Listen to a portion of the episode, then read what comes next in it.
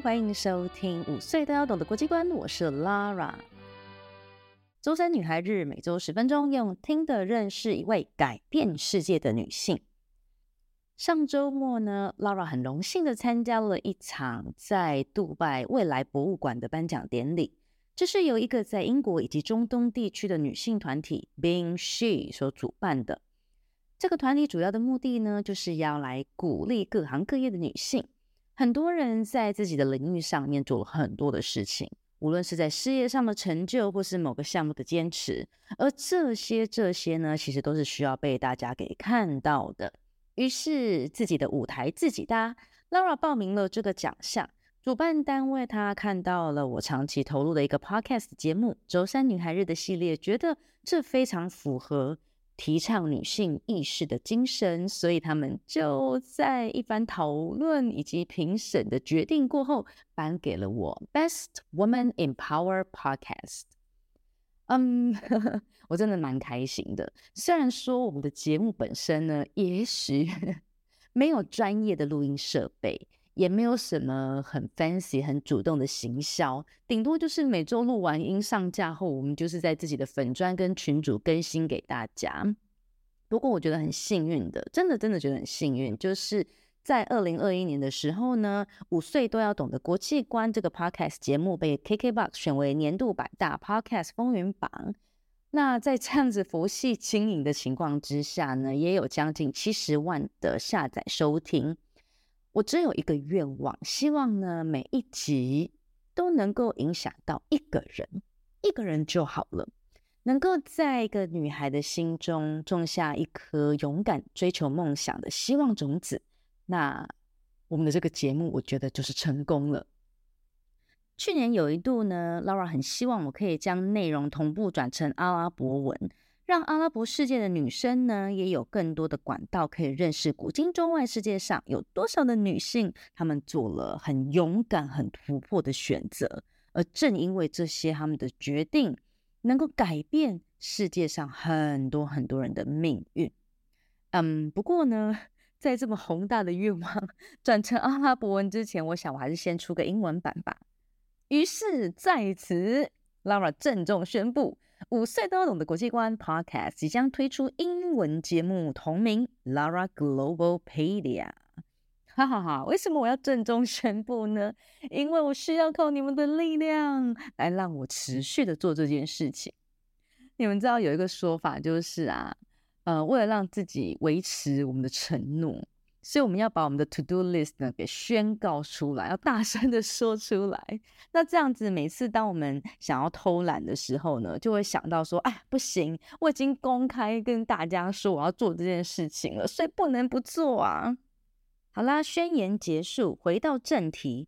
讲到阿拉伯女生呢，今天有一位史上第一位来自沙乌地阿拉伯的女性登上了国际太空站，进行一场为期九天的太空之旅。她就是我们今天的女主角 Rayana Banawi。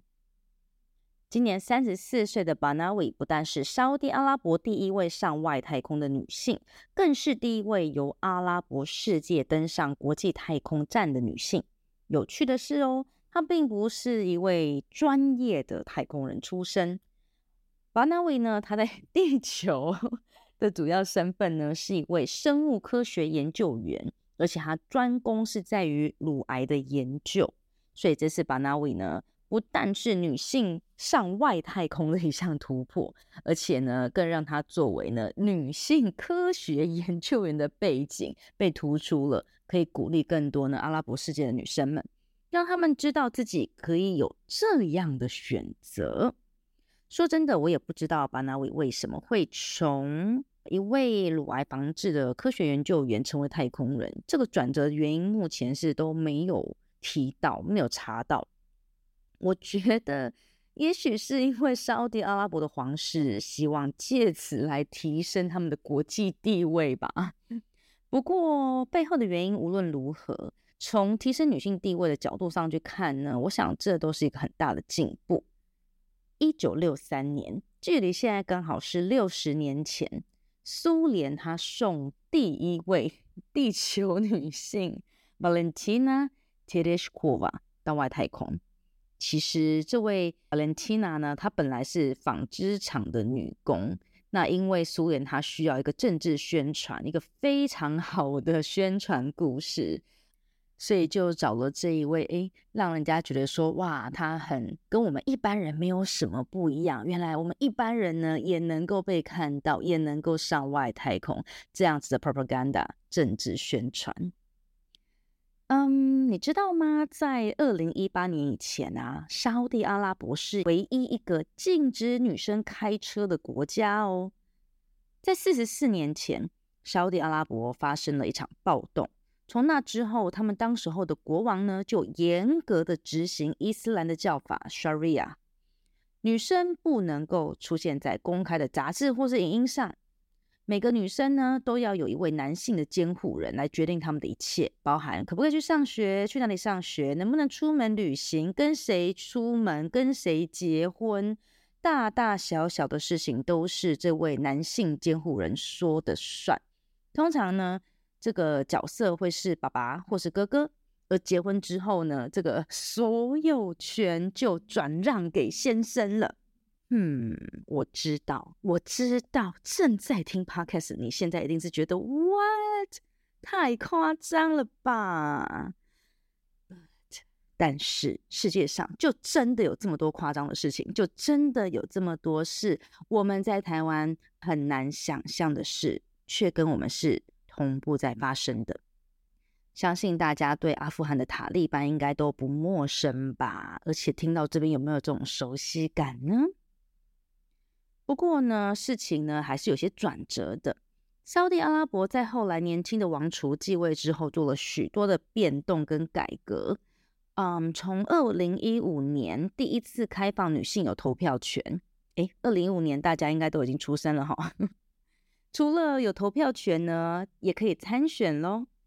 那二零一七年呢，他们有第一位女性的发言人是沙乌地阿拉伯驻美国的大使馆发言人。诶，女生可以担任公职，并且代表国家发言喽。到了二零一八年呢，他开放让所有的女性都可以考驾照，可以自由自在的开车，可以去看电影，可以去体育馆观看赛事。诶，这些事情不是本来就 应该的吗？在台湾的我们从小到大有思考过说这些事情是女生不能做的吗？嗯，所以你看，世界上真的。不是每个地方都这么一样，都这么理所当然的。说到体育馆的赛事啊，不晓得有没有人还记得伊朗的蓝色女孩呢？现在在沙乌地阿拉伯的女性基本上呢，也都可以自己决定穿着，诶，要不要戴面罩啊，或是他们决定要不要披上 hijab 头巾。对于他们来说呢，我觉得女权确实是有一个很大的进步。讲到这次的太空人巴纳维呢，他所在的科学界，其实根据联合国的统计啊，女性在沙乌地阿拉伯受教育的程度是比男性更高的哦。而在 STEM 科学方面的女性毕业生呢，也占了百分之五十七，超过一半的比率。只是说学习完出来之后，可能他们会遇到的就是职业天花板了。大多数可能会选择回归家庭，或是做到一定的位置就停滞了。所以啊，巴纳维的成就呢，对阿拉伯世界的女性来说，真的是一个非常非常大的突破。无论是在学习的领域上面的选择、工作的专业，甚至于跨领域的这样子的成就，都是非常的 inspiring 的。有时候啊，我们可能不知道自己在做的事情有多重要，但是就像蝴蝶效应一样，每件事、每个动作、每个行为，甚至每一个思考。